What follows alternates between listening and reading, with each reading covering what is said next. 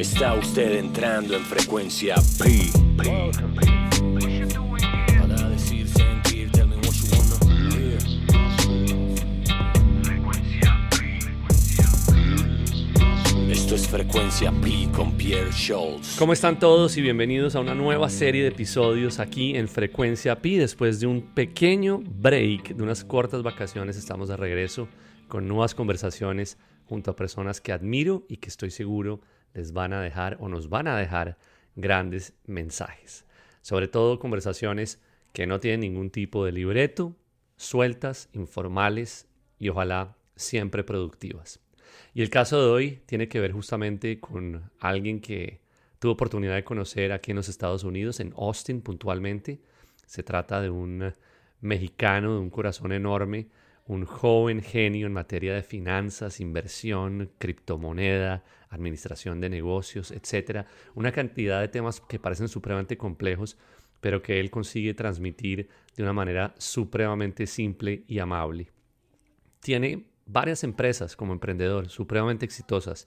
Un mezcal, tiene una empresa de productos eh, a base de cannabis y uno de los proyectos quizá em, más exitosos que tiene en este momento entre manos se llama Los Emprendeduros y es justamente un podcast y un canal de YouTube donde junto a uno de sus socios y amigos hablan de una cantidad de temas relacionados a la economía mundial. Se los súper recomiendo. Pero bueno, sin más preámbulos, bienvenidos a una nueva serie de episodios aquí en Frecuencia Pi y los dejo con nuestra conversación aquí con Rodrigo Navarro. Bueno, pues estamos al aire y mm, hoy estamos retomando la segunda temporada de Frecuencia Pi. Estamos grabando el 2 de febrero Em, y tengo que comenzar este programa diciendo que es el cumpleaños de mi hijo. Así que todo esto va dedicado al gran Noah que hoy hace nueve años. Y tengo para celebrar conmigo eh, ese gran suceso a un amigo, una persona que, que, la vida me puso al frente aquí en los Estados Unidos. Se trata de Rodrigo Navarro. Él está radicado en Austin, yo estoy en Dallas. Y Rodrigo pues tiene una introducción eh, eterna, pero digamos que lo voy a, catalogar como uno de esos eh, eh, jóvenes genios en materias de finanza, economía, banca, administración, inversión, todos esos temas en los que yo me puedo declarar un verdadero torpe. Em, y pues Rodrigo está aquí hoy con nosotros para compartirnos un poco acerca de su experiencia como emprendedor eh, y para que nos dé algunos consejos a ver si finalmente este va a ser el año en el que vamos a comenzar algo, a hacer algo de dinero, dinero eh, productivo y pues sin más preámbulos, bienvenido Rod aquí a Frecuencia Pi. Muchas gracias, Pierre. Qué, qué buena introducción. Hoy, y claro que felicidades y feliz cumpleaños a Noah. Esos nueve años nos, ya suenan. Eh, ya. De verdad que gracias por la invitación. Sí, como bien dices, este, la vida nos, nos puso enfrente de, eh, de nosotros y, realmente hemos hecho una bonita amistad, hemos este, compartido ideas, hemos este, podido compartir tiempo juntos y buenos ratos y, divertidos, ¿no? Hasta ahorita, pero eh, muchas gracias por invitarme, un placer estar aquí. Bueno, no hemos tenido oportunidad en estas veces que nos hemos encontrado de hablar necesariamente de tu especialidad tan a fondo. Eh, siempre han sido encuentros así más bien eh, informales, donde le hemos dedicado más tiempo a la chela, ¿no? Que a cualquier otra cosa, que es muy importante. Y de hecho aquí tengo una en la mano, pues para que no perdamos un poco la, costumbre. Em, pero mm, quisiera de pronto iniciar hablando de ti y algo que me causa mucha curiosidad y es em, ese amor, ese interés eh, por, por, temas financieros, economía, eh, todo ese rollo, de dónde proviene ese interés puntual por los números y por asuntos como tan, tan complejos para tantos. Eh, bueno, honestamente, o sea, no, no, no, es como que escogí esta vida desde hace mucho tiempo, ¿no? O sea, sí, claramente porque pues ya llevo en el mundo de finanzas y estudiando economía desde que desde antes de 18 años, ¿no? Entonces ya ya suena, llevo la mitad de mi vida estudiando esto, pero eh, todo esto nace, o sea, desde pequeño tuve la oportunidad de viajar con mi familia y ver diferentes países, diferentes culturas, siempre se me hacía interesante ver cómo funcionaban distinto a donde, a, donde yo vivía o a lo que yo había tenido experiencia a ver. Y eso me llamaba mucho la atención, el cómo funcionaba todo su sistema económico, cómo había monedas distintas, o sea, y todo eso, el empezar a entender ese mundo tan grande de la economía mundial, me llamó muchísimo la atención y poco a poco, eh, como fui creciendo en mis estudios, empecé a prestar un poco más de atención a, negocios, o sea, también eh, mi padre tuvo negocios propios y demás, entonces eso mm, me enseñaba mucho ver eh, pues, el, sacrificio de un emprendedor, lo que tiene que ser alguien por poder sacar adelante a su familia y poder estar haciendo cosas eh, importantes o, aunque no sean importantes, que estés resolviendo un buen problema, pero que estés ayudando a la comunidad al final del día, ¿no? Entonces, poco a poco me, fui a meter más al mundo de negocios y ahí fue donde llegó la, decisión de vida de, pues, ¿qué voy a estudiar? Y ahí es donde claramente, o sea, ahí es donde es, un definitivo que no debe de causar eh, una trayectoria única. Hay muchas veces que estudias algo y no lo vuelves a usar nunca y eso es completamente válido si te llamaba la atención eso en ese entonces. Pero a mí me llamaba tanto la atención los negocios que me di cuenta que para poder realmente tener éxito en los negocios tenía que entender la base de los negocios y eso era las finanzas. Entonces me dediqué a estudiar contabilidad y economía en la universidad para poder entender los mercados globales, eh, yo eh, eh, en lo personal quería tener una, mi objetivo era mucho más a vida pública, o sea, trabajar en el Banco Mundial o en el IMF o algo así, más que empresas privadas, por lo cual mi enfoque era mucho hacia la economía global, pero entendía que la única manera de entender las finanzas, el lenguaje de las finanzas es la contabilidad. Entonces, entender lo que es accounting, o sea, contabilidad básica, te ayuda a, entender un negocio de principio a fin porque puedes entender todos los procesos y cómo requieres de dinero e inversión para cada uno de esos, el rendimiento de cada uno de esos, qué te, te da más, qué te da menos. Y de ahí, una vez que me gradué de la universidad, eh, me metí inmediatamente a estudiar una maestría en economía financiera y desarrollo ya más enfocado hacia el sector público. Em, y después honestamente, cuando me, gradué de eso, quise empezar un negocio y me di cuenta que mientras iba a empezar el negocio iba a tener mucho tiempo, pues libre, porque eran cosas que iban a tomar mucho tiempo en, lo que yo podía sacar ese negocio adelante.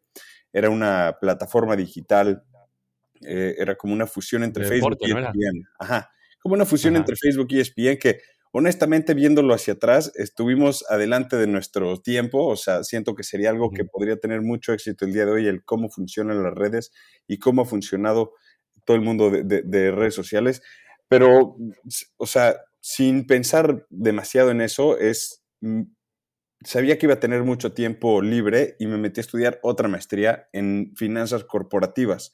Y ahí es donde realmente me metí muy de lleno a lo que es las finanzas de un negocio del punto A a punto Z, exactamente cómo manejar, o sea, pues todo lo que es la contabilidad, los reportes mensuales, y ahí fue donde me entró un, interés muy importante sobre los mercados bursátiles, porque tuve, honestamente, qué, qué, increíble es cuando tienes un profesor que te marca de lo bueno que era, o sea, porque no era ni profesor, él era director de uno de los bancos más grandes de México, pero daba eh, clases en su tiempo libre, una clase a la semana y tuve la fortuna de entrar a su clase.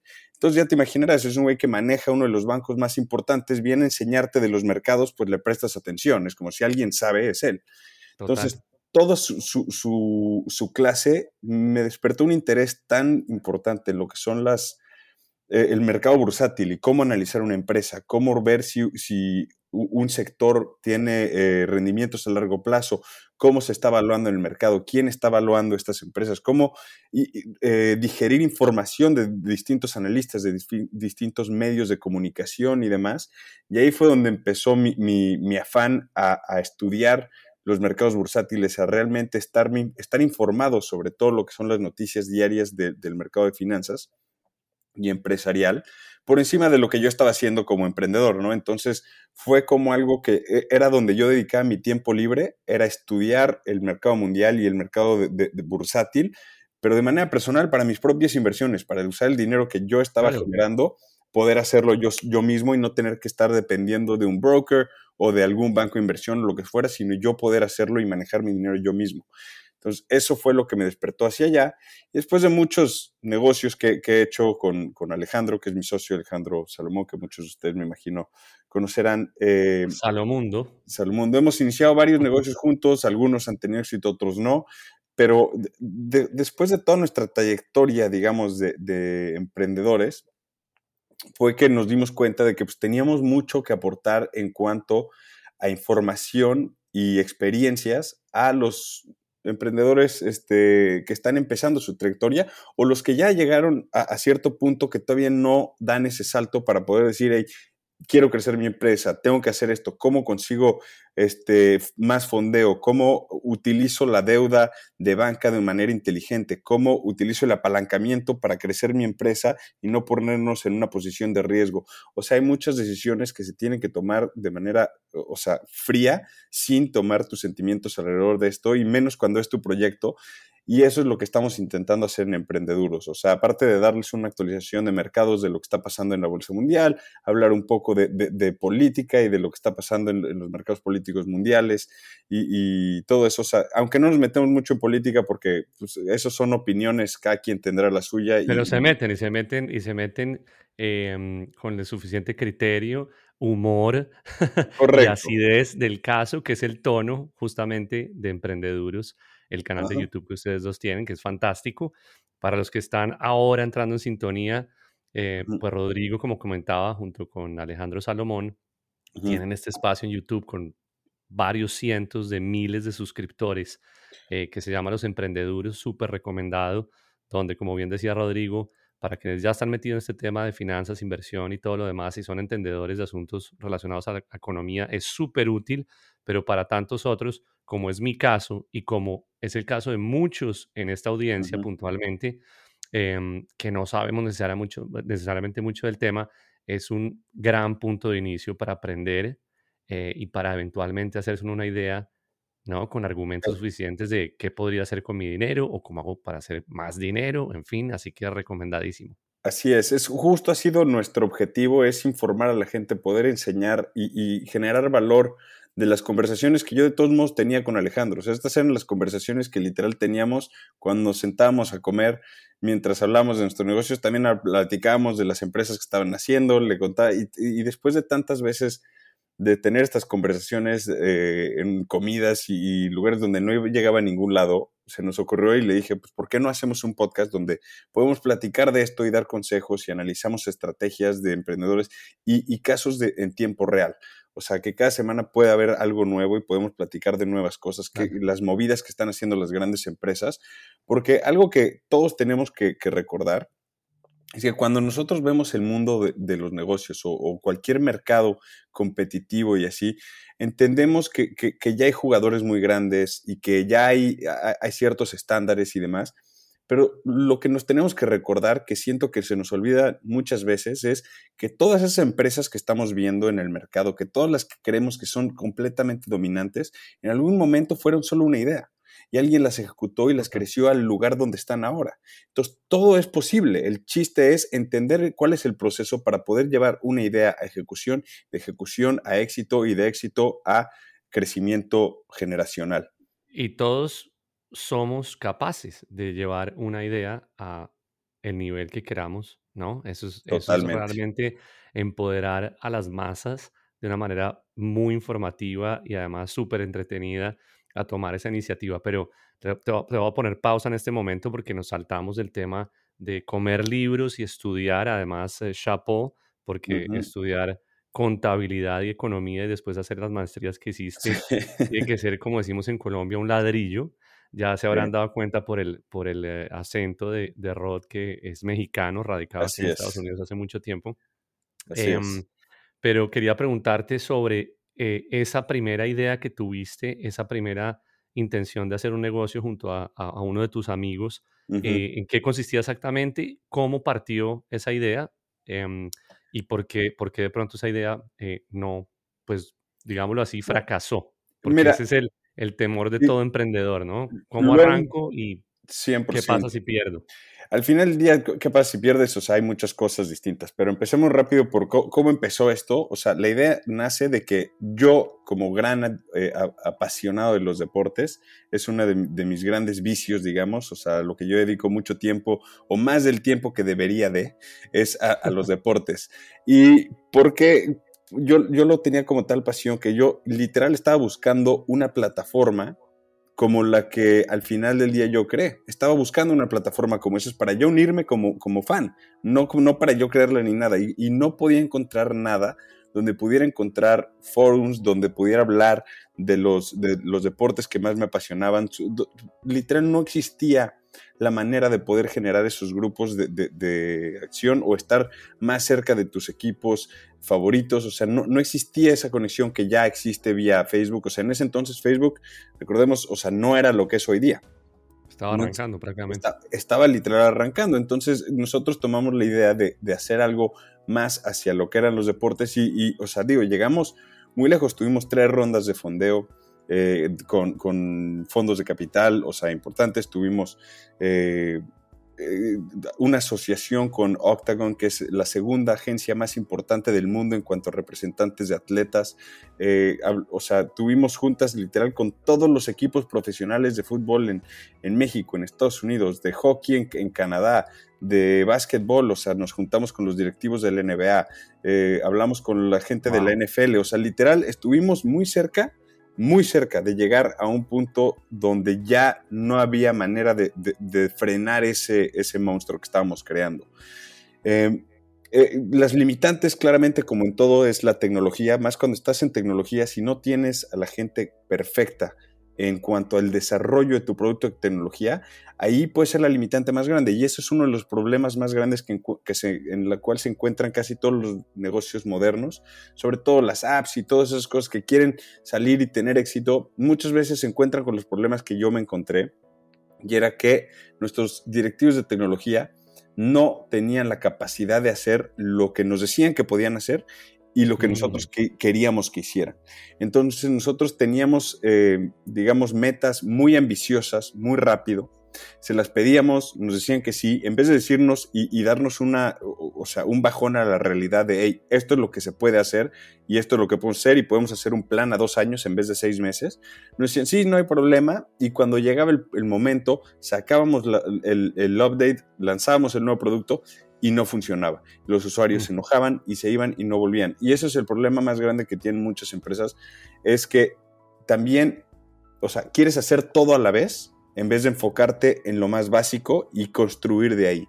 Y eso es un error que sí, acepto, tuvimos que teníamos, o sea, la página ya era un avión, teníamos toda la funcionalidad que se te pudiera imaginar, pero era tantas cosas que podías hacer que el usuario mismo hasta se confundía llegando a la página porque no sabía qué era lo que tenía que hacer. Sin embargo, si hubiera sido dos o tres cosas las, únicas que pudieras hacer, como comentar, subir un status, subir una foto o lo que fuera, y nada más ver un newsfeed como ya lo teníamos en ese entonces, pues hubiera sido mucho más fácil para el usuario poder ser parte de una comunidad y, y empezar a crear su comunidad ahí dentro.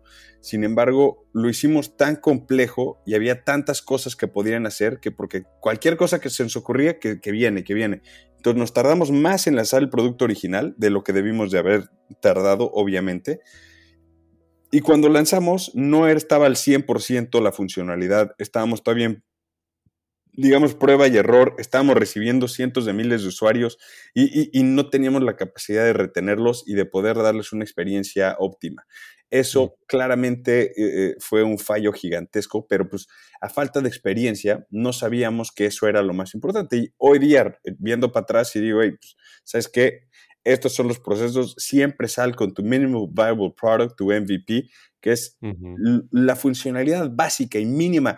¿Cuál es el problema que estás buscando resolver?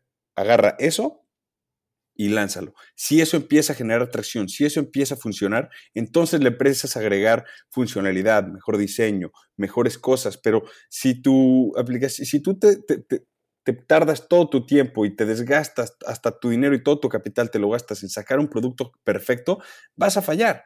Porque no sabes la Sí, no sabes la un error Total, es un error súper recurrente, ¿no? Siempre eh, cuando uno piensa en ideas nuevas, uno, uno es supremamente ambicioso, em, a veces eh, supremamente egoísta, ¿no? Y uno dice, esto es mío, esto es así, no lo veo de otra manera. Y, y, como decías, a veces el camino al éxito es arrancar paso a paso y comenzar por lo, por lo básico, por lo más simple, ¿no? Correcto. Resolver ese, ese, ese problema. ¿En qué momento tomas la decisión entonces de decir, eh, hasta aquí vamos, vamos a, vamos a cerrar esto? Bueno, tuvimos una, eh, o sea, llegamos a un punto crítico donde estábamos creciendo bastante y uno de nuestros proveedores de estadísticas, bueno, uno de nuestros proveedores, o sea, éramos sus clientes, era stats.com, que son parte del Associated Press, que es, o sea, una de las, de las instituciones más importantes y más grandes de medios de comunicación en Estados Unidos y en el mundo.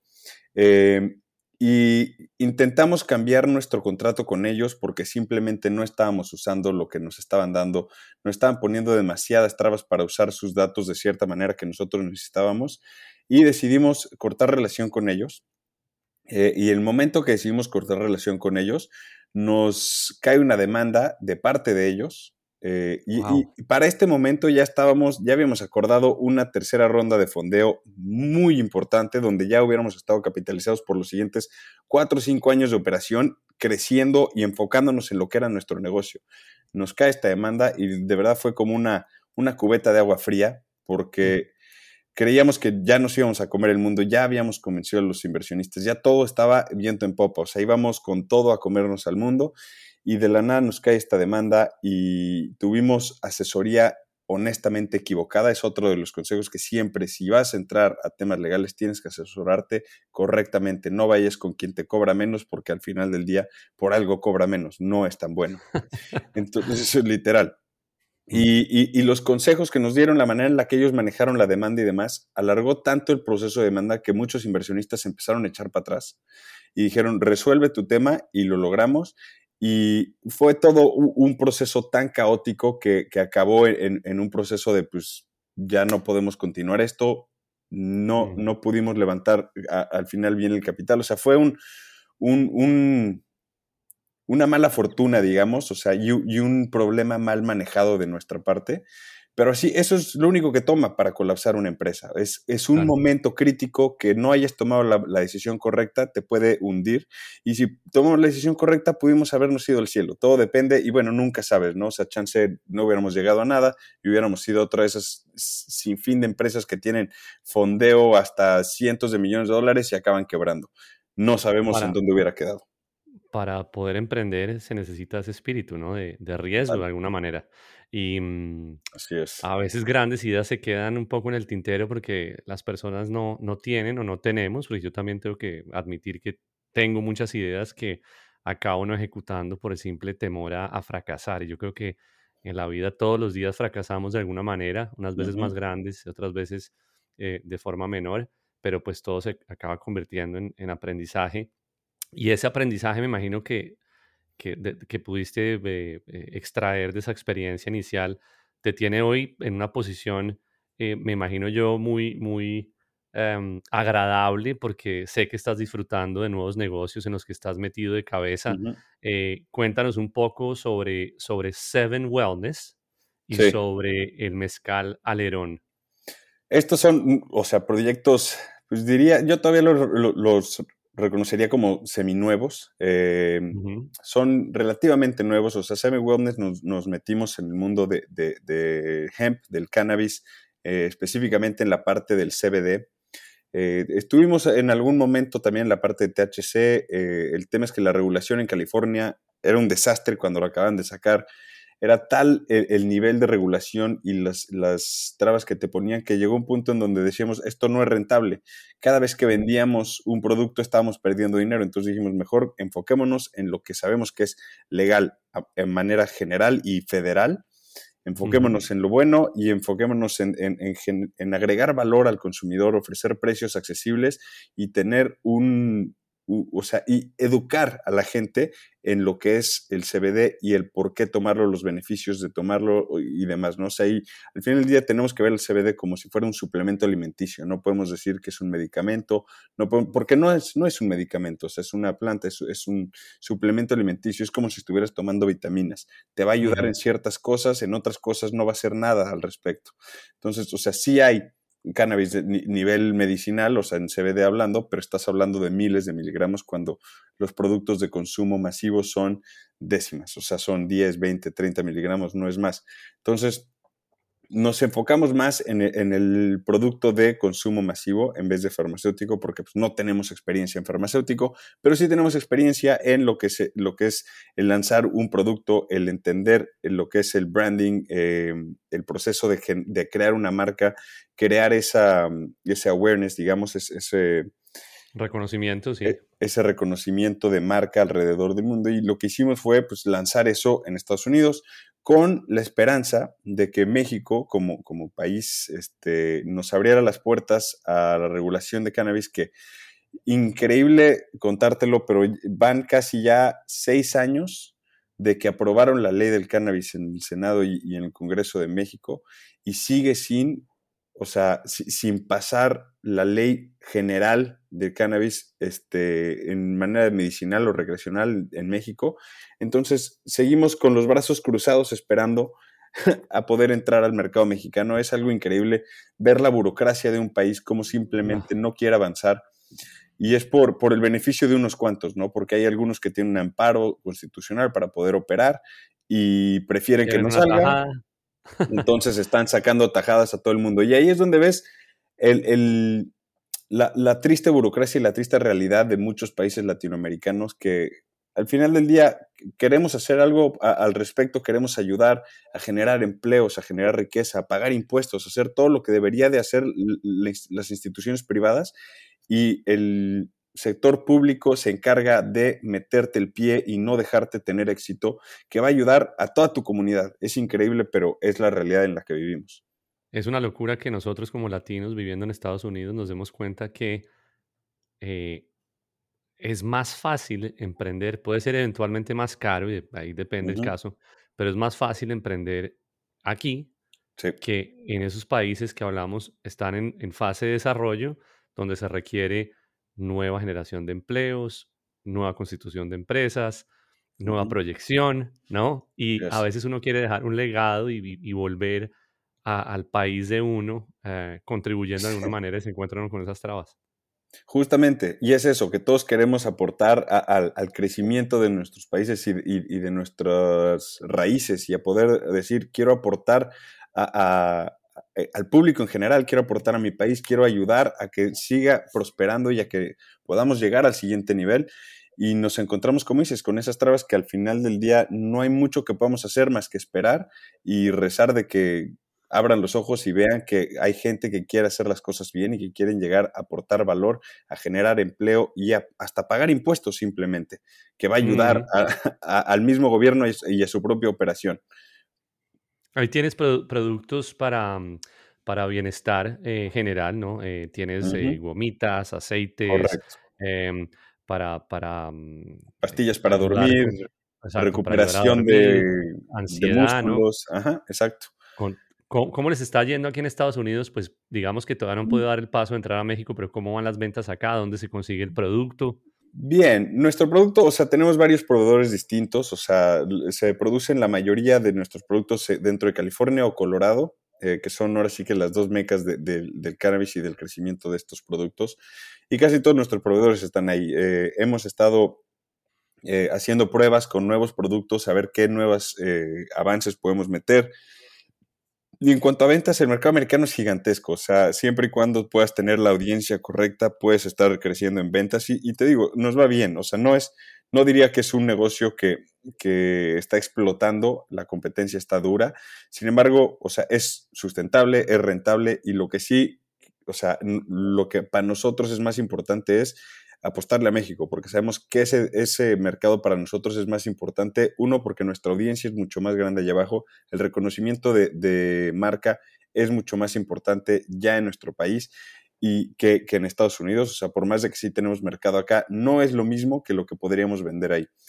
Y bueno, y eso te, lo hice nada más por el éxito que hemos tenido con el mezcal Lerón. O sea, eh, con Mezcal Lerón, aparte de mi socio Alejandro, hay otros tres socios influencers también que en conjunto tienen un sinfín de, de, usuarios que lo siguen y, de seguidores y de gente que los apoya en todo lo que hace.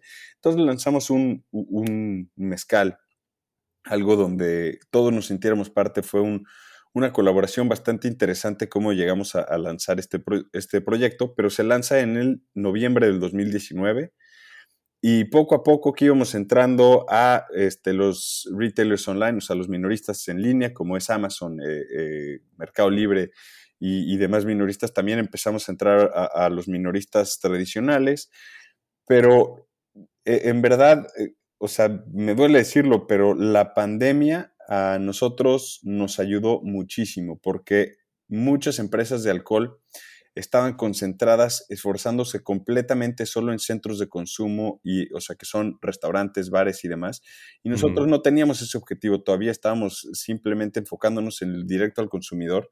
Y esa estrategia y tener todo nuestro inventario disponible para venta directa al consumidor nos dio una ventaja muy grande porque pues, todo el inventario que tenían atorado los, las otras empresas de alcohol en todos los centros de consumo, en distribuidores que tenían que cerrar y demás, no podían mover esas unidades y nosotros estábamos listos y preparados para mover todas las unidades posibles y por ende fuimos en los últimos dos años hemos sido el alcohol, no nada más el mezcal, el alcohol más vendido en línea en todo el país de México. Entonces eso te, te, te, enseña lo que las oportunidades, cómo se pueden encontrar con la preparación y entender tu mercado en un, de una manera increíble, porque literal, la oportunidad estaba ahí para todos, pero nosotros estábamos 100% preparados para tomarla, los demás estaban un poco atrás de nosotros en ese sentido y nos fuimos con todo. Entonces, claro, ustedes estaban saliendo literal de tener los, los productos embotellados en, en bodega, directo al consumidor y apalancado todo por una estrategia de, digámoslo, de marketing y de promoción eh, a través de los embajadores de marca o, ustedes mismos que tienen esa base de seguidores enorme, eh, de manera que, que, que, pese a las adversidades realmente supieron surfear, ¿no? navegar la oportunidad que ofrecía ese espacio puntual, ¿no? que era el de, Correcto. yo estoy en la casa encerrado, pero aún quiero consumir los productos que me gustan, están a la mano. Cómpralo aquí, te llega mañana. Exacto, te, llega mañana, envío gratis, no te preocupes, aquí estamos para apoyarte.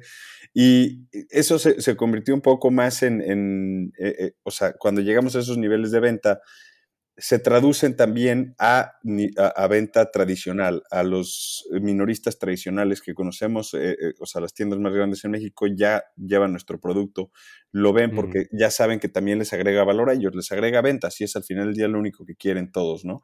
Y bueno, se va reabriendo un poco la economía, ya la gente está volviendo o viene volviendo desde hace un tiempo largo a restaurantes y bares, así que muy bien para todos también. Y entonces ahora ya nuestro enfoque está cambiando a lo tradicional cuando ya seguimos teniendo ese éxito o sea, nuestras ventas en línea no han bajado de manera eh, desproporcionada, han, continuado siendo altas y ahora ya es agregar nuevas ventas en otros canales de, venta, lo cual para nosotros es increíble y estamos justo en el proceso de exportación. Eh, deberíamos de ya estar lanzando el, mezcal en, Estados Unidos a principios de marzo, eh, vamos a estar vendiendo en Colombia, en Argentina, en Chile, en Panamá. Estamos literal, hoy día tuve, ahora sí que como la junta de de lanzamiento para poder empezar negociaciones con eh, minoristas en el este de Europa, como Kazajstán, Turquía, Georgia, eh, o sea, Ucrania, que ojalá y no estén entrando a guerra, pero, o sea, literal, estamos ya en una posición ahora de expander, ahora hacia dónde podemos crear nuevos mercados. Y es, e, es algo bastante interesante y muy emocionante de estar viviendo esa, esa parte del negocio. Y, pero como te digo, todo es un proceso y, todos estos procesos llevan una planeación, llevan un, un, aprendizaje también, porque al final del día cuando estamos viendo, digamos, a, entrar a nuevos países, entonces tenemos que tener una nueva estrategia de mercadotecnia específica para ese país, necesitamos hacer nuevas negociaciones con regulaciones eh, distintas, exacto. Mm. tienes que lidiar con nuevos distribuidores, tienes que lidiar con cómo funciona ese negocio específico en esos países. Entonces, es mucho aprendizaje, pero al mismo tiempo eh, ayuda mucho el entender tus números, que regresamos a lo, a lo primero, es entender cuánto me va a costar producir suficientes botellas para entrar a ese mercado. ¿Cuánto me cuesta el transporte? ¿Cuánto me va a costar el, eh, ahora sí que el margen de los distribuidores? ¿Cuánto es el margen del minorista? ¿Dónde está el precio óptimo para poder salir y competir de una manera eh, pues agresiva con la competencia local? ¿Cómo puedo eh, entrar todo esto? Y, y todo esto, al final del día, se basa en números. Conocer tus propios costos, conocer tus gastos de expansión, tienes que planear correctamente tu propia producción, porque sabes que si, o sea, de repente entras a otros seis países, tu demanda sube de una manera bestial, tienes que estar preparado para poder producir lo suficiente o tu oportunidad que, creaste tú mismo la vas a perder inmediatamente. Claro, pues eh, ya saben, em, Seven Wellness, síganos. Yo voy a hacer la diligencia de comprar los productos que tienen con cúrcuma, porque yo vivo jodido los huesos, todo me duele. Eh, y sé que tiene propiedades importantes antiinflamatorias y, voy a probarlo. Eh, busquen también entonces alerón mezcal, una delicia. Eh, yo tengo que declararme completamente novato en el tema de consumo de mezcal, pero cada vez me gusta más y tuve oportunidad de probar alerón y es una verdadera delicia, así que ojalá pronto esté disponible en todos los países donde nos oyen para que mm, le hagan una pruebita. Y hablando de esto, bueno, ante nada felicitaciones, pues porque no hay nada, nada más lindo que ver a los amigos de uno em, tener éxito con, con, ideas propias y meterle la pasión a las cosas que les mueve la aguja y, ver que se dan los resultados ¿no? esperados. Eh, la pregunta que tengo para hacerte y un poco basado en lo que escucho no todo el tiempo en esos, eh, ¿sabes? así como de coaching y, y gente que, que, que, que, dice saber un montón de negocios, pero pues, en fin, uno no, tiene acceso a las credenciales de esas personas. Eh, es la pregunta de, bueno, para, para, arrancar un negocio hay que tener millones. Em, ¿Cuál es tu experiencia con, con, ese tema de la financiación de esas ideas? Mira, todo depende de la idea que quieres financiar, ¿no? Y creo que es, es, algo que hemos platicado bastante en el podcast de Emprendeduros, o sea, lo que yo y Alejandro hemos llegado al consenso de es todas las ideas se pueden ejecutar poco a poco. No tiene que ser todo de una. Y lo ideal es empezar, o sea, grande en un mercado pequeño. Porque cuando tú, o sea, te especializas en algo y puedes tomar una porción gigante de un mercado pequeño, te vuelves más importante en la vida de esa gente o en, en la operación de esa gente dependiendo del mercado que estés atacando. Pero pongamos simplemente el, ejemplo de PayPal. Se me hace siempre muy, muy curioso cómo es que ellos llegaron a eso. Y no es por la situación que tuvieron después con Elon ni nada, sino que cómo empieza PayPal. Empezaron queriendo ser una parte de, o sea, los, los palm readers. ¿Te acuerdas que eran como unas agendas este, digitales de las primeras, este, ahora sí que gadgets digitales que estábamos todo el mundo emocionados de? Ellos empezaron como una aplicación específica solo para esos palm readers. Iban a ser un método de transacciones entre usuarios de estos, eh, de, estos gadgets, de estos, este, digamos, dispositivos. Un relativo nicho, digamos así. Pero sin embargo, no se dieron cuenta que la mayoría de la gente que estaba buscando o, o, que se compraba este Palm Reader no estaba viendo todas las aplicaciones que tenía, sino que solo lo usaban para una o dos cosas, para lo que lo habían comprado para, que era pues, para agendar sus citas, tener su agenda y apuntar notas. No estaban pensando en nada de lo que le podía servir eso, porque no tenían la visión de, lo, de, que ese ese dispositivo les, les, abría las puertas a muchas otras cosas. Simplemente lo tenían por, otra razón. Entonces tuvieron que pivotear y, o sea, eso les fue muy mal. Se tardaron años y, muchísimo dinero creando todo este sistema para ellos y les, les, fue muy mal. Sin embargo, se dieron cuenta de un mercado que estaba muy necesitado de ellos y ese fue el de eBay. Cuando ellos vieron eBay, este, veían que la queja número uno de los usuarios en eBay era la falta de confianza que había en las transacciones y, la tardancia que había en lo que yo le tenía que mandar un cheque a esta persona, él tenía que recibir el cheque, ir a canjearlo y una vez que lo canjeara me mandaba mis productos que había comprado de eBay. Eh, el, proceso era muy largo y tedioso y no estaba funcionando bien para ellos. Entonces lo que ellos dijeron fue, mira, nosotros ya tenemos una forma de hacer transacciones vía email. Y esto lo hicieron justamente después de asociarse con Elon Musk, porque X.com, que era la empresa de Elon Musk, es justamente lo que hacía, era pagos vía email. Entonces los absorbe PayPal, o bueno, se, fusionan, toman el nombre PayPal y PayPal pivotea a decir, mira, esto que tenemos aquí puede ser de gran ayuda a solamente a los usuarios verificados de eBay, que son vendedores verificados. Entonces, a un mercado de 10.000 personas nada más, Dijeron, este es un producto que a ti te va a cambiar tu forma de operar. Va a hacer que tú des esa responsabilidad a la gente, la gente te va a pagar de inmediato, vas a poder mandar las cosas de inmediato y aparte hay un seguro para el comprador de que si no le llega su, su, producto, este, nosotros le revisamos el dinero. Esto cambió eBay, o sea, no nada más cambió eBay, sino cambió la vida de estos 10.000 personas que estaban usándolo, inmediatamente todos usaron PayPal. Y entonces, ¿qué pasa? PayPal se vuelve el líder en pagos digitales gracias a eBay y gracias a, estos, a este grupo pequeño de personas. Y de ahí crecieron a ser ya lo que son hoy día. Pero el hecho de cómo tomaron un mercado pequeño relativamente, que eran solamente 10.000 personas, pero lo tomaron completo, se volvieron el monopolio de ese mercado tomaron un mercado tan importante que realmente les dio la oportunidad de entonces crecer a ser una empresa multinacional y del tamaño que son, de, de miles de millones de dólares. Entonces, esa es, eh, digamos, la estrategia que yo diría que siempre hay que enfocarse en algo pequeño. Es, las preguntas más importantes de antes de empezar un negocio es, ¿qué problema voy a resolver? ¿Qué experiencia tengo yo dentro de ese mercado? ¿Y cómo lo voy a resolver? Ese problema, ¿no? O sea, ¿qué, cuál, ¿cuál es mi proceso para llegar a eso? Entonces, una vez que ya te contestaste esas preguntas, es, ¿yo soy el indicado para hacerlo? ¿Tengo el equipo correcto o tengo yo la experiencia para hacerlo? Si no la tienes, pues necesitas a alguien que sí la tenga. Entonces, para eso empiezan las sociedades, ¿no? Empiezas a buscar el equipo correcto para llegar a, eh, digamos, a un equipo de, de, de trabajo que tenga todas las competencias, eh, todo la capacidad de resolver el problema que están intentando hacer como empresa.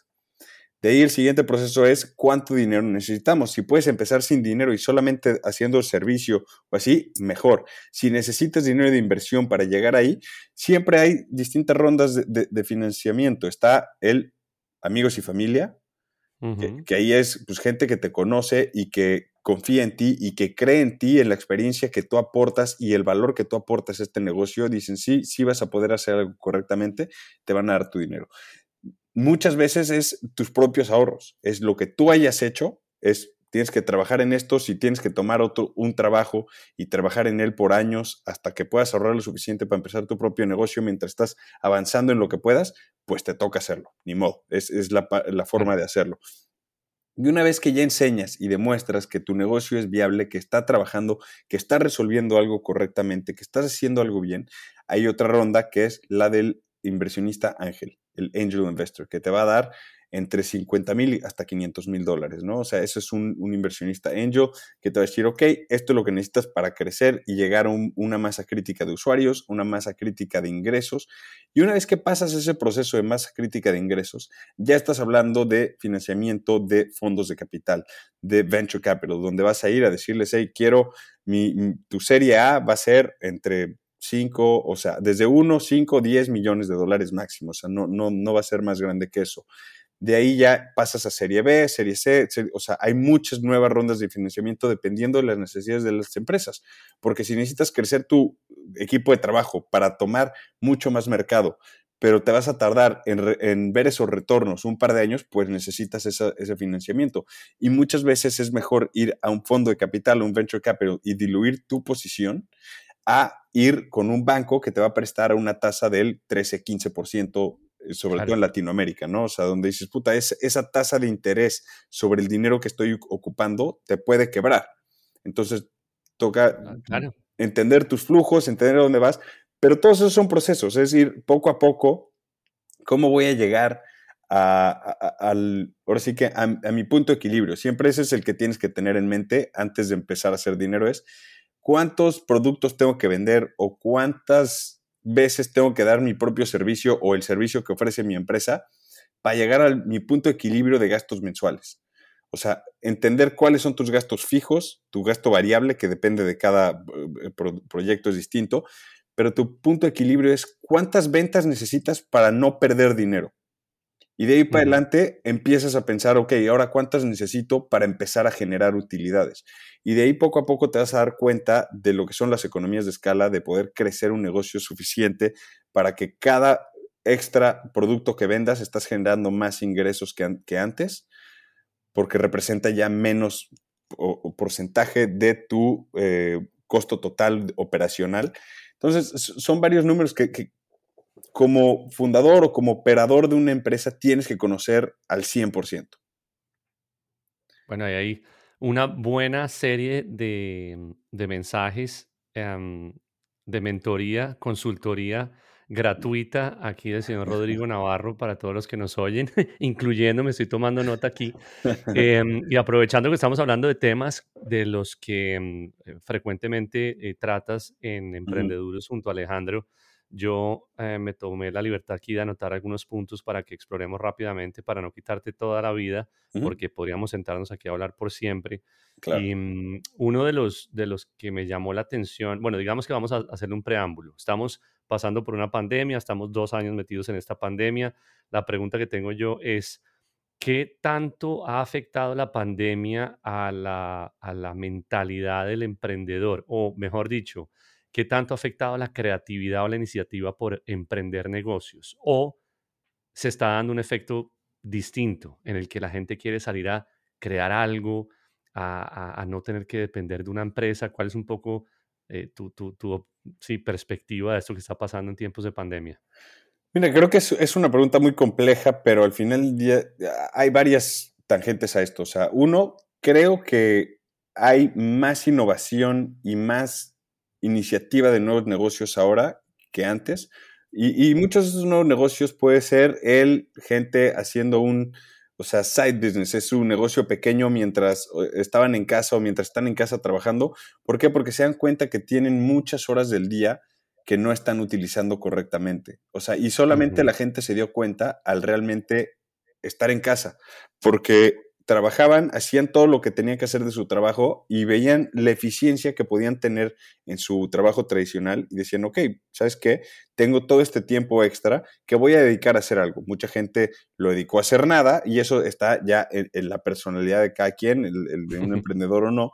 Y, pero mucha gente se dio cuenta de que con ese tiempo que tenía extra podía empezar a dedicarlo a cosas extra, a hacer algo, o ya sea, o aprender un hobby o lo que fuera, pero muchísima gente alrededor de Estados Unidos, o sea, es más, creo que en el 2021 hubo un número récord de nuevos negocios registrados en Estados Unidos. Y eso es algo que, simplemente se lo atribuyo a esto, a que la gente está en su casa y está queriendo tomar la ventaja y decir, ¿sabes qué? No hay ningún momento como el hoy para lanzarme a hacer lo mío y si falla, pues es que hay 11 millones de trabajos disponibles que la gente, o sea, les cuesta poder conseguir empleados hoy día. Entonces, estás viendo esa, esa, e, e, esa balanza en que la gente ya no quiere tomar el mismo tipo de trabajos tradicionales, quieren sentirse valorados, quieren realmente tener un propósito en lo que trabajan y que realmente lo que hagan mm. tenga un, un, beneficio real y tangente en su vida y los, de la gente que los quiere. Pero esta nueva iniciativa de la gente creo que es algo que se lo podemos atribuir a la pandemia porque le abrió los ojos a la gente de qué es lo que realmente quieres en tu vida. Tanta, eh, pues, tanta muerte alrededor, tanta, em, pues, simplemente, o sea, todo este, el tema de lo que significa una pandemia, ¿no? Es entender que, o sea, tenemos un número finito de tiempo en este mundo y creo que la pandemia nos los hizo ver todavía más abierto, porque muchas veces la gente joven, que es en general la gente que toma emprendimiento, eh, no lo hace por varias cosas. Uno por miedo al fracaso, otro por miedo simplemente de, de, de, no eh, seguir el camino que le dijeron sus papás o que les puso la sociedad de esto es lo que tienes que hacer. Entonces mucha gente no se anima a hacerlo cuando está joven y sobre todo porque creen que van a vivir para siempre, es otra de las razones, ¿no? se dicen, ah, luego lo hago. Pero ahora, viendo esto y viendo cómo la mortalidad la vimos todos de una manera real, fue de, ok, este, este tema en cualquier momento nos puede llevar a quien sea, o sea, ¿por qué no hacer lo que más quiero hacer? Y eso es lo que creo que está cambiando esa mentalidad entre la gente de o seguir en el trabajo que está o hacer un emprendimiento, porque estamos viendo lo que se le llama el, Great Resignation, la renuncia en, gigante.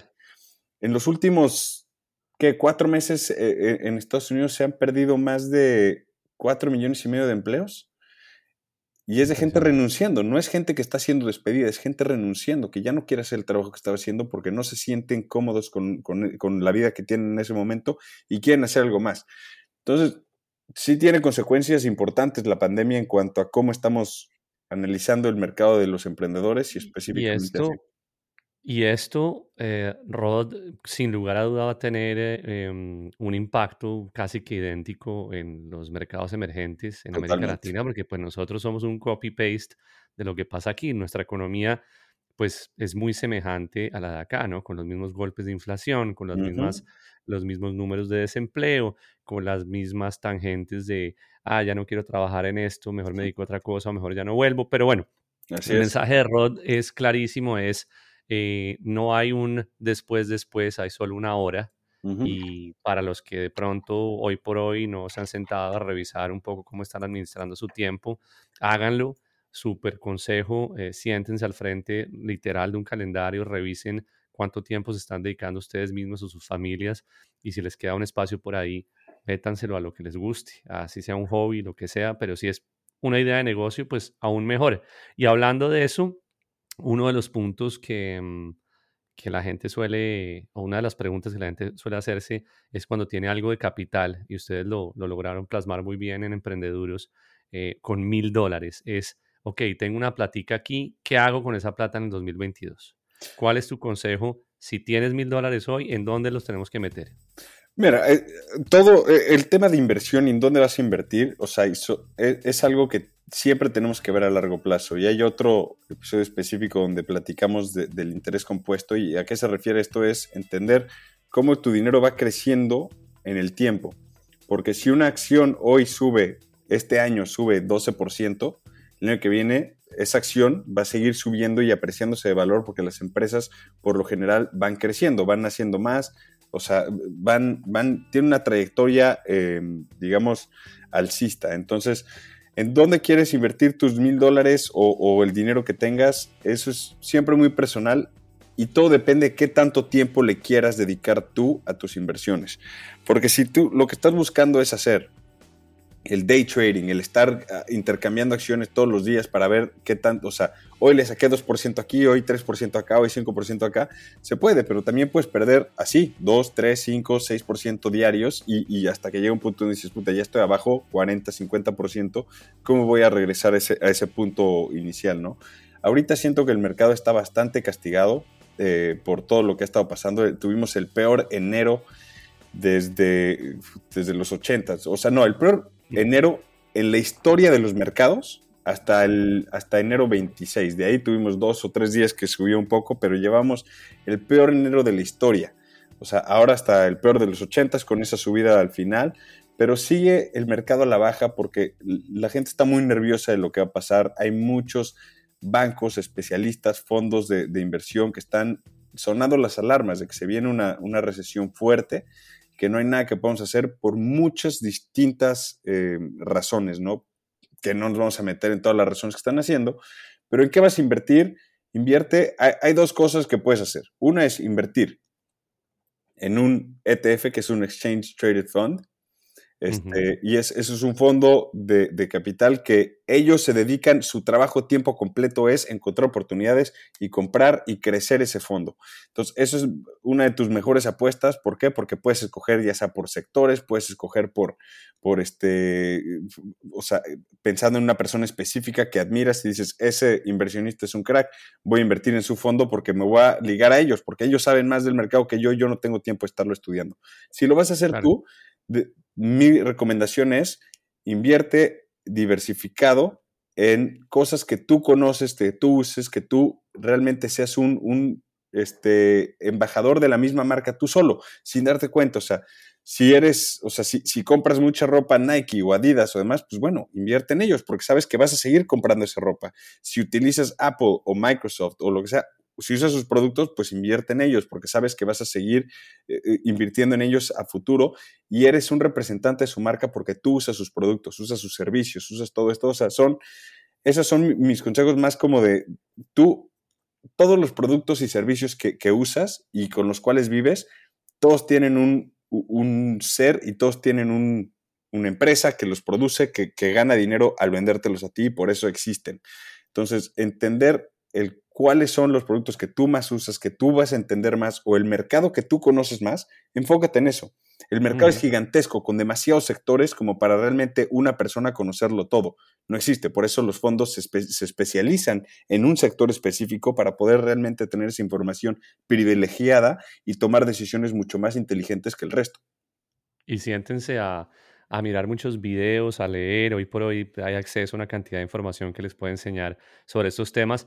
Yo soy de una generación en la que em, invertir eh, siempre estaba todo enfocado a compres un pedacito de tierra, compres un techo, invertir en finca raíz, ¿no? Esa, esa era la generación de, por lo menos mi generación, pero hoy por hoy con todas las oportunidades que ofrece eh, Internet puntualmente y, y el mundo digital, pues eh, la gente está contemplando otras alternativas y ahí eh, una de esas que llama mucho la atención de la que hablabas es sigue eh, criptomoneda, ¿no? Cryptocurrency, Bitcoin, pese a que está cayéndose del cielo al, piso, em, Ethereum, etcétera, y, los famosos em, NFTs. Sí los non-fungible tokens, ¿no? Que ese es un tema para 50 años de, de podcast, pero me causaba mucha curiosidad eh, cómo la gente ahora está invirtiéndole a casi que intangibles, ¿no? A, elementos digitales em, y pagando millones de dólares. ¿Cómo, ¿Cómo, es eso? Todo se lo atribuyo a lo que es el FOMO, ¿no? El Fear of Missing Out. Eh, es, ese sentimiento que dice, si no invierto ahorita, me, me, voy a perder esa subida y todo. Y eso se, se ha sido, ahora sí que exponenciado por las redes sociales, porque todo el mundo nada más está enseñándote todo el tiempo los casos de éxito. Nadie te está enseñando el 98% de la gente que está perdiendo dinero haciendo eso. Entonces, es algo que, tenemos que entender correctamente. O sea, obvio, yo digo que las criptomonedas están aquí para quedarse, pero como todos los, nuevas, los nuevos mercados, es como estamos hablando de como el, el dot-com bubble. ¿Cuántas empresas sobrevivieron esa caída de burbuja en, el 99, muy pocas, y sobre todo todas estaban digital y, todas estas eran empresas que nada más lanzaban el mercado para capitalizar y aprovecharse de la gente que tenía ese FOMO, el si no invierto ahorita me voy a quedar abajo, atrás de, esta, de esta subida, y llega un Tendencias, punto, ¿no? E, esa tendencia donde, donde colapsa. Aquí hay claramente un par de, líderes en, en, el mundo de las criptomonedas y siempre tienes que entender de dónde viene este proyecto. Bitcoin es claramente el, pionero, el innovador y el que va a estar ahí para siempre. ¿Por qué? Simplemente por cómo está construido el proyecto. El hecho de que solo vayan a haber 21, 21 millones de monedas y nunca va a haber más, eso nos dice, ok, eso es como el comparativo al oro. Es una muy buena forma de retener valor y a la larga, entre más gente se vaya metiendo, más va a subir de valor. ¿Por qué? Porque es, nada más este, es normal. O sea, nosotros hoy día, si lo vemos, Bitcoin está más o menos en un trillón de dólares en valor.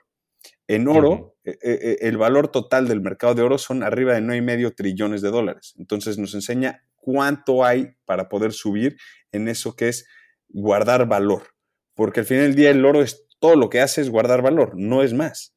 O sea, no es algo que tú puedes estar cargando un lingote de oro para poder comprar cosas. O sea, simplemente no tiene esas facilidades que tiene el dinero fiat, o sea, o el dinero de una mm. tarjeta de crédito, lo que fuera, ¿no? El Bitcoin es ahorita casi igual. Se están desarrollando cosas donde ya vas a poder utilizar Bitcoin y tu dinero en esa criptomoneda como tu eh, moneda fiat tradicional, ¿no? Pero sin pensar en eso y todas esas adiciones que se pueden hacer al mercado, simplemente por proyecto Bitcoin es muy importante. De ahí tienes otros que es Ethereum, que es de los más famosos, Solana, que ha sido uno de los éxitos más rotundos recientemente, por todas las aplicaciones que tiene, la, la funcionalidad que tiene, la velocidad que tiene y realmente el proyecto, cómo se ha hecho, ha tenido mucho éxito. Entonces, viendo nada más lo que ha logrado hacer Solana en tan poco tiempo, me hace pensar que tiene un futuro muy brillante. Eh, y más por el mercado de NFTs, dentro de Solana ya es casi o más grande que el mercado de Ethereum de NFTs. Entonces, eso te hace pensar lo grande que puede llegar a ser y la funcionalidad de los NFTs, al final del día, todavía no sabemos hasta dónde van a llegar, qué van a llegar a ser. Y igual, todo eh, se basa en el proyecto. ¿Cuál es el proyecto? ¿Cuál es el fin de ese proyecto? ¿Cuál es la, razón por la cual compras un NFT? O sea, por ejemplo, eh, Gary Vee sacó su NFT, que al final del día es, una membresía para poder entrar a un club social, a un restaurante en Nueva York. Entonces, sí, comprabas tu NFT, te costó dos Ethereum, o sea, cuatro mil, o ahorita ya se están cotizando en cinco o seis Ethereum, creo, o sea, 12 mil dólares. Y lo único que es, es una membresía para entrar a ese restaurante, para poder ir a cenar ahí.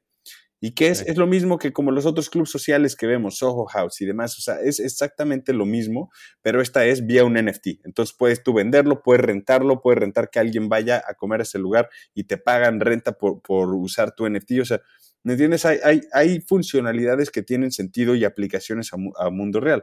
Muchos otros que son NFTs que van a tener aplicaciones reales en videojuegos, en, o sea, por ejemplo, el de Board Ape eh, Yacht Club o como se llama, o sea, esos hemos visto que pagan millones de dólares por ellos, 500 mil, un millón, un millón y medio. O sea, ese es de los más famosos. ¿El por qué?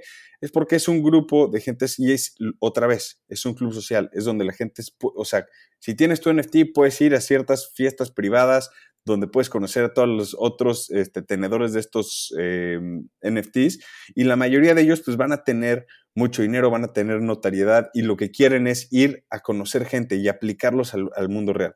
Pero fuera de eso, eh, hay un sinfín de proyectos de NFTs que son estafas. Al final del día nada más están buscando a la gente que está una vez más por FOMO, por esa tendencia a querer participar en todos estos, a ver cuál de ellos va a pegar a valer 500 mil dólares y están dispuestos a invertir mil, dos mil, tres mil en muchos distintos para poder llegar a tener ese retorno gigantesco en uno de ellos. Y es muy raro que pase, o sea, simplemente van a, o sea, están siendo estafados. Pues es un tema apasionante y supremamente complejo. Yo comencé a, indagar un poco sobre el tema y realmente es impresionante hacia dónde está apuntando esta tendencia y ahora todo esto mezclado con, con Metaverse y, todo lo que mm, se pronostica o especula realmente eh, referente a lo que pueda ofrecer esta plataforma, este nuevo mundo paralelo, pues ese tema para otros tantos podcasts. Pero bueno, el punto es que todo esto que Rodrigo acaba de contarnos y una cantidad de temas más está todo disponible en Emprendeduros. Búsquenlo como podcast y búsquenlo como canal YouTube. Eh, Ro tiene la, la, facha, la presencia junto con Alejo para hacer esto también en video. Este, este podcast todavía se mantiene eh, en el anonimato visual y seguimos haciendo un podcast solo de audio, porque yo soy un tipo muy feo para para estar prendiendo cámaras. ¿de qué hablas? Pero, pero bueno, vamos a, a, dejarte descansar hoy porque sé que tienes muchas cosas para hacer, no, no sin antes eh, despedirme con el cuestionario que eh, de manera eh, rotunda le plagié al señor Bernard Pivot em, y al señor James Lipton de, de, de su serie Inside the Actor Studio. Par de leyendas par de leyendas. Eh, y la primera pregunta siempre es, ¿cuál es tu palabra favorita? Mi palabra favorita. Creo que es tremendo. ¿Qué es lo que más te causa placer? Uy, eh, ganar.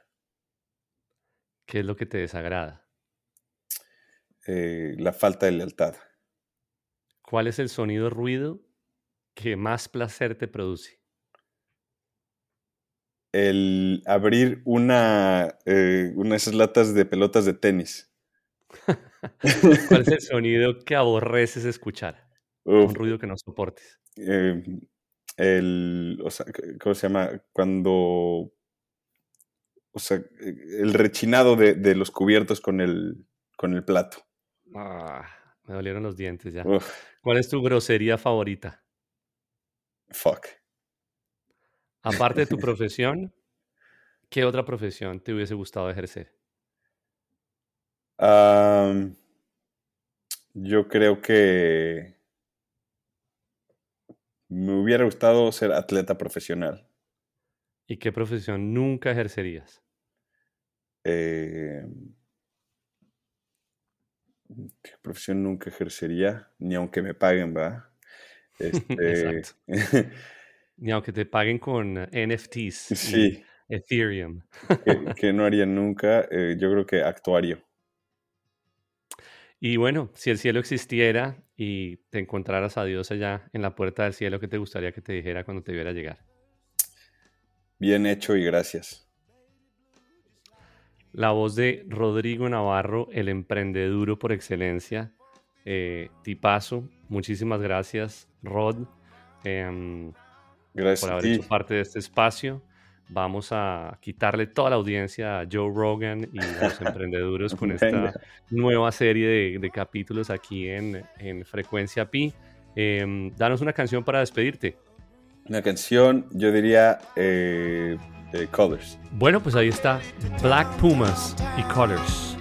Gracias a todos y un abrazo grandotote. Chao, chao. Listo.